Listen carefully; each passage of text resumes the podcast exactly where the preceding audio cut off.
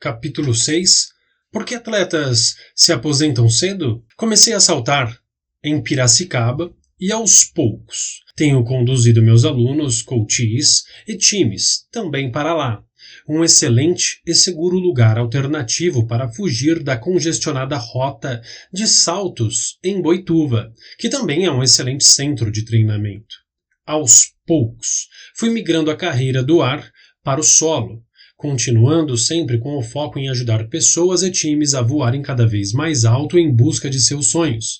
No Mundial de Paraquedismo em 2018, na Austrália. Pode ser o lugar onde competirei pelo Brasil internacionalmente pela última vez. E 2020 talvez seja a última competição nacional com minha equipe no Campeonato Brasileiro de Paraquedismo deixarei os ares para apoiar em terra os atletas que, assim como eu também, desejam um lugar de destaque neste esporte interessante e ainda muito desconhecido pela grande massa brasileira, bem como empresas e empresários que queiram se despontar como grandes líderes, alavancar suas empresas e construírem equipes de alta performance em seus negócios. A decisão pela aposentadoria tornou o momento oportuno para escrever este livro e apresentar mais detalhes sobre os bastidores do paraquedismo. Eu não sei ao certo se o termo aposentadoria é ideal, porque se há algo que não pretendo fazer é tornar-me ocioso. Mas como é a expressão que todos usam e conhecem, tomo de empréstimo para este capítulo. Deixarei o esporte radical em sua forma mais prática, mas continuarei em solo como coach de times que desejam competir e de pessoas físicas que procuram respostas no prazer de saltar. Por experiência, tanto pessoal como relatadas por centenas de pessoas que fizeram coaching para saltar comigo em todos estes anos, posso afirmar que as respostas chegam aos borbotões. Um salto liberto das amarras de uma vida cheia de crenças negativas pode ser a resposta para que estas mesmas crenças desapareçam. Esta é a mais pura psicologia no esporte. Na próxima página, uma foto do time saltando no Mundial da Austrália 2018, foto de Rick Neves. Se pode ser radical, transformará o ser humano radicalmente se a pessoa não curte o esporte radical e prefere uma caminhada diária, por exemplo, vai acontecer gradativamente, pois no final tudo é uma questão de se permitir. Entenderam agora por que eu disse que é estranho usar o termo aposentadoria? Posso abandonar a competição radical, mas o esporte radical está gravado na alma. Posso deixar o paraquedismo profissional, mas opto por continuar atleta. Se você ainda não sacou a dica que quero deixar, serei ainda mais transparente. Aposente-se do trabalho quando chegar o seu momento e enquanto tiver saúde. Nunca aposente o corpo. Mantenha-o em pleno movimento. No caso de atletas, embora não exista um momento determinado para o fim das competições, cabe encontrar o bom senso. Diversos atletas continuam no futebol, mesmo sem levar o mesmo brilho e a mesma alegria para seu público. Quando a energia para correr 90 minutos começa a faltar, chegou a hora de pensar além do bolso, do patrocinador ou da opinião pública. É preciso pensar em como a atuação já comprometida pelo avanço da idade deixa de levar alegria para quem nos acompanha e até mesmo para nós. É mais lógico deixar as competições do que entrar numa competição íntima, procurando provar para si que ainda pode e consegue. Sem dúvida conseguirá em algumas ocasiões, mas daí a competir e representar a sua seleção ou a sua pátria vai longa distância. O atleta vencido pelo próprio ego deixa de lutar pela posse da bola e se joga na área, implorando que o juiz lhe dê o pênalti. No caso dos esportes radicais, buscando o máximo do limite, se falharmos por uma falta de reflexo, a consequência pode ser letal. Esta é a diferença entre a competição de esportes convencionais e radicais. No primeiro, viramos manchete de jornal por decepcionar os torcedores. No segundo, podemos virar manchete de jornal, mas talvez por um acidente grave. A visão mais consciente e amadurecida me permitiu traçar os planos para o presente e o futuro. Em ambos, tenho levado e continuarei a levar o conhecimento acumulado como atleta profissional e coach, adicionando o tempero da experiência com a psicologia. DLI Desperte seu líder interior. Eu já fazia planos de mudar minha carreira e deixar uma proporção de 70% dedicada à psicologia no esporte, treinamentos e consultorias ligadas ao processo de coaching, aumento da resiliência pessoal e profissional e saúde corporativa. Em outros tempos, eu já dissera não para a psicologia, e sim para o esporte, pela dedicação que este segundo exige. Agora, minha análise era diferente. Queria ensinar, e por isso me vi a dizer não para o paraquedismo de competição, e sim para a transição dos saltos para os salões de treinamento e empresas. Foquei na psicologia, na alavancagem da carreira como treinador, no coaching pessoal e empresarial. Era hora de transferir tudo que aprendera para as empresas e organizações, porque todas as estratégias do esporte eram passíveis de transferência. A carreira no paraquedismo já estava consolidada. O momento era de saltar, e meu pouso estava milimetricamente calculado. A área de T&D, treinamento e desenvolvimento, tinha todos os ingredientes para fazer valer a experiência obtida. Trazia o know-how do esporte de alta performance, o know-how da psicologia e a ambos juntava o know-how do coaching, da programação neurolinguística e do Instituto de Formação de Treinadores, onde me formara pelas mãos do professor Masaru Ogata um dos expoentes de TID no Brasil, estava pronto, amadurecido e feliz para encarar a transição e o preço que se paga em todo o processo de mudança. Na outra página, fotos de um time sendo liderado pelo André Ferraz, num centro de treinamento DLI Desperte seu líder interior. Foto Vinícius Ferreira.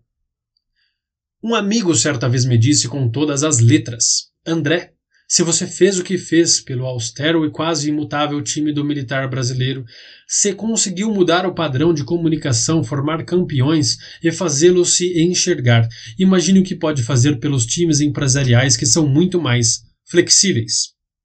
O segredo não é a quantidade de formações daquele que, educando os funcionários, mas a simplicidade durante este processo corporativo educacional. Não estou afirmando que é fácil e tampouco estou devaneando a respeito da importantíssima necessidade de treinar profissionais. Apenas afirmo que o ser humano se recusa a aprender qualquer viés de complexidade não factível ao seu cotidiano, sem ter a sensação nítida de que o aprendizado mudará sua vida. Ninguém se entrega.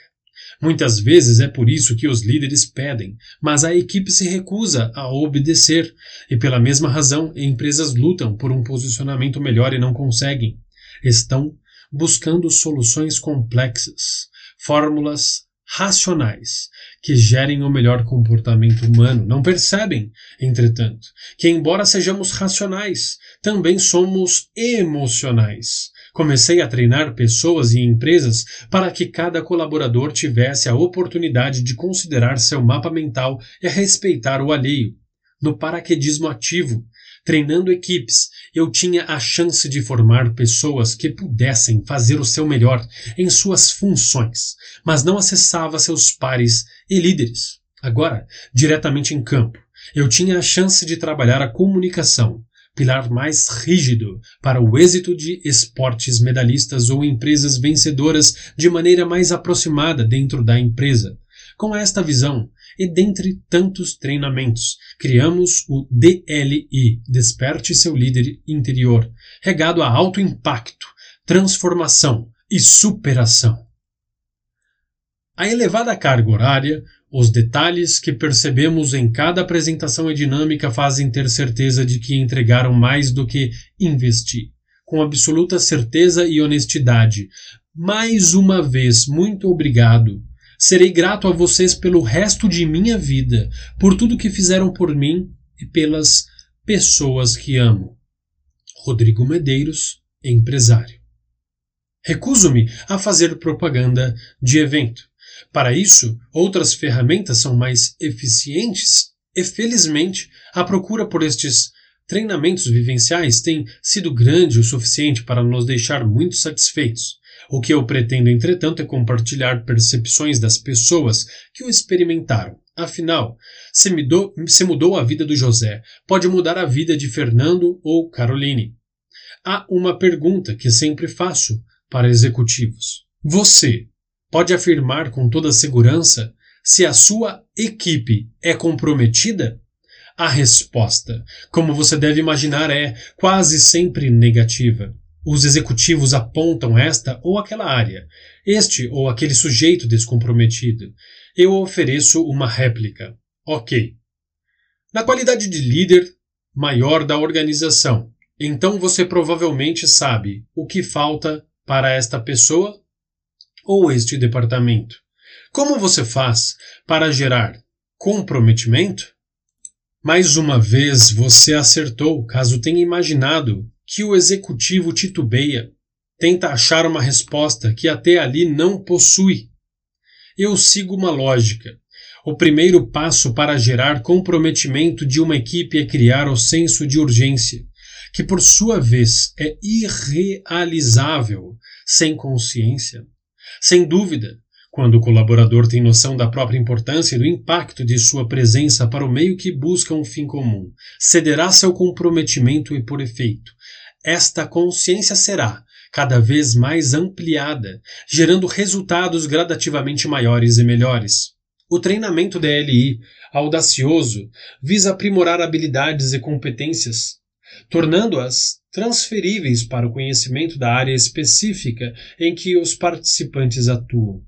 É possível estar sempre na pilha e liderar uma equipe? Eis a pergunta que o ambiente corporativo nunca conseguiu responder.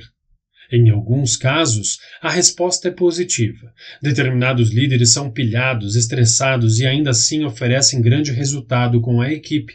Mais cedo ou mais tarde, infelizmente, a bomba relógio cai no colo do empresário. O estresse evolui para a depressão e o tratamento deste líder para com sua equipe, antes de austeridade, passa a ser de crueldade.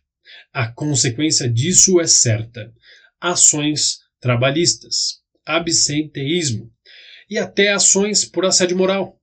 Por esta razão, a primeira parte de nosso treinamento é dedicada aos gestores, que precisam aprender a autoliderança como desafio, eu lhe proponho a refletir se estes quatro pilares são ou não fundamentais para o desenvolver o seu negócio, independente do segmento. 1. Um, transmissão de informações.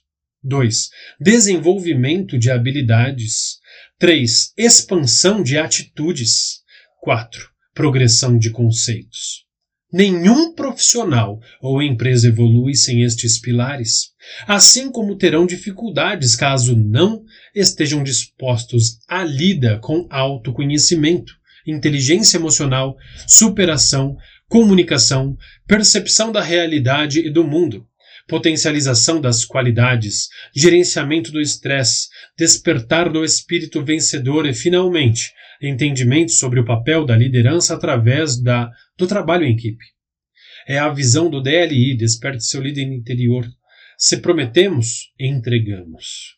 A experiência com o esporte, o coaching e a psicologia me permitiram descobrir que as dificuldades dos empresários e suas empresas confinadas nas paredes de concreto eram as mesmas que eu encontrava ao ar livre. Tínhamos o mesmo desafio. Confira a semelhança entre as adversidades do esporte e do cenário empresarial. Qual é o segmento no qual você atua? Confira se há importância de alcançar este passo a passo. Formar uma equipe dos sonhos, desenvolver a capacidade de ouvir os semelhantes, aumentar e melhorar a qualidade nos relacionamentos, aprender a viver no presente, equilibrar a vida pessoal e profissional.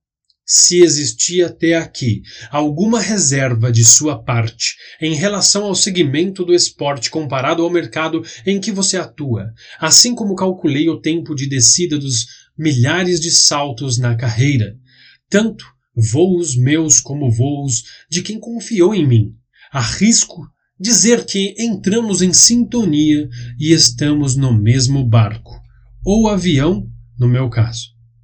Todas as pessoas querem descobrir e potencializar o líder interior, mas os resultados pessoais e profissionais estarão diretamente ligados ao êxito desta descoberta e potencialização. Aprender a voar, trabalhar em equipe, ter o prazer do convívio e traçar objetivos coletivos que dependam de ações individuais. Pronto! Acabo de finalizar qualquer resquício de atitude separatista entre o esporte e o corporativo. Acredite, não há menor diferença. Aliás, há uma. Alguns empresários decidem escutar a experiência de quem prosperou no esporte, porque entendem que o pódio esportivo ou corporativo são o mesmo. Alguns empresários decidem não ouvir a experiência de quem prosperou no esporte, porque entendem que esporte é para se divertir e empresa é coisa séria. Paraquedismo oferece a resposta e, ao mesmo tempo, uma reflexão para este dilema. Quanto mais medo de saltar, maiores serão as respostas. Quanto mais medo de prosperar, menos coragem o empresário tem para ousar. Tenho certeza que agora você entendeu porque eu disse que não faria propaganda. Voar é algo tão singular que não depende das estratégias publicitárias. O exercício depende do feedback de quem salta e, por esta razão, detalhei o DLI. Vou fechar com uma reflexão que pode ser considerada arcaica, mas nunca será obsoleta. Muitos têm o sonho de voar, poucos o realizam. Entre quem realiza e quem passa a vida imaginando como seria, ninguém é melhor ou pior. São apenas escolhas. Ainda assim, se você nos permitir, procure o DLI. Esta diferença, se hoje é inibidora, amanhã pode ser a resposta propulsora. A coragem que você encontra em uma vivência de alto impacto pode fazer a diferença em toda a sua vida. Vou exemplificar com um case marcado por ousadia, poder de decisão e desejo de vencer. Certa vez, minha esposa Juliana acompanhava uma busca por recorde mundial em queda livre. O expressivo número de quase 357 saltadores embarcou para a Tailândia, lugar escolhido porque o número de aviões proporcionaria o recorde com segurança. O objetivo era fazer esta multidão dar as mãos. E como diz a regra deste tipo de evento, um não pode tomar o lugar do outro. Cada posição é definida antes, ao longo dos ensaios no chão, com detalhes precisos. Quanto partem para a prática. É como um verdadeiro balé em velocidade de queda livre. O período estabelecido para alcance da façanha foi dez dias. Dividia-se o tempo de cada dia e um terço dele. Durante a manhã era reservado ao treino. Todo o restante do dia era simbolizado por centenas de esforçados saltadores em busca do recorde sincronizado. No último dia de tentativas, o recorde almejado ainda não fora atingido porque o tempo não estava propício. Foram nove. Meio nove e meio dias de chuva. Isso significa que cinco centenas de pessoas acordavam e todo dia partiam para o aeroporto. Ficavam lá, ensaiavam e esperavam em vão que o tempo abrisse.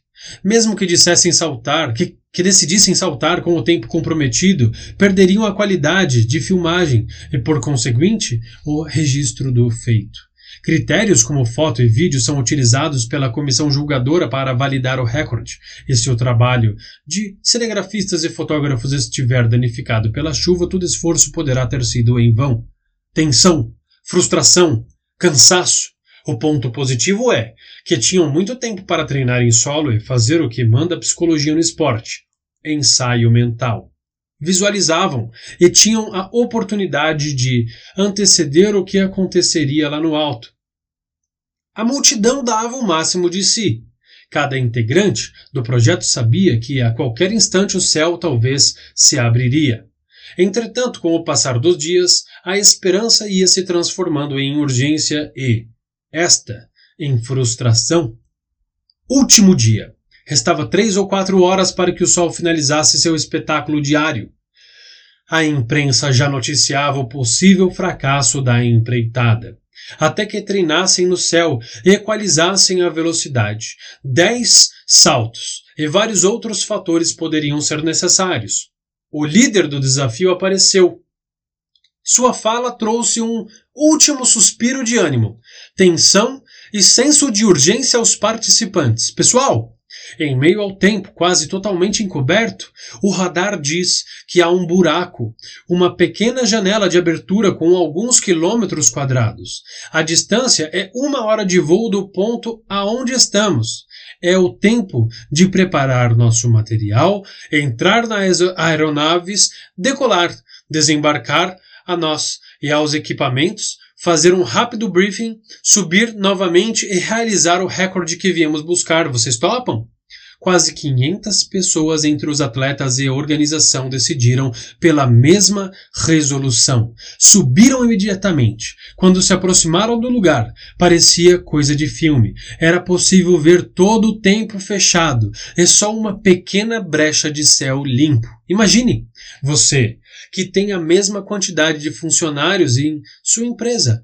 Qual terá sido entre esta gente de garra, o nível de compromisso, comprometimento, preocupação com o semelhante, desejo intenso de realizar, senso de urgência e consciência, foco no resultado e apego à única chance. Como seria o negócio que você administra se tivesse pessoas com semelhantes qualidades e anseios em ocasiões diferentes?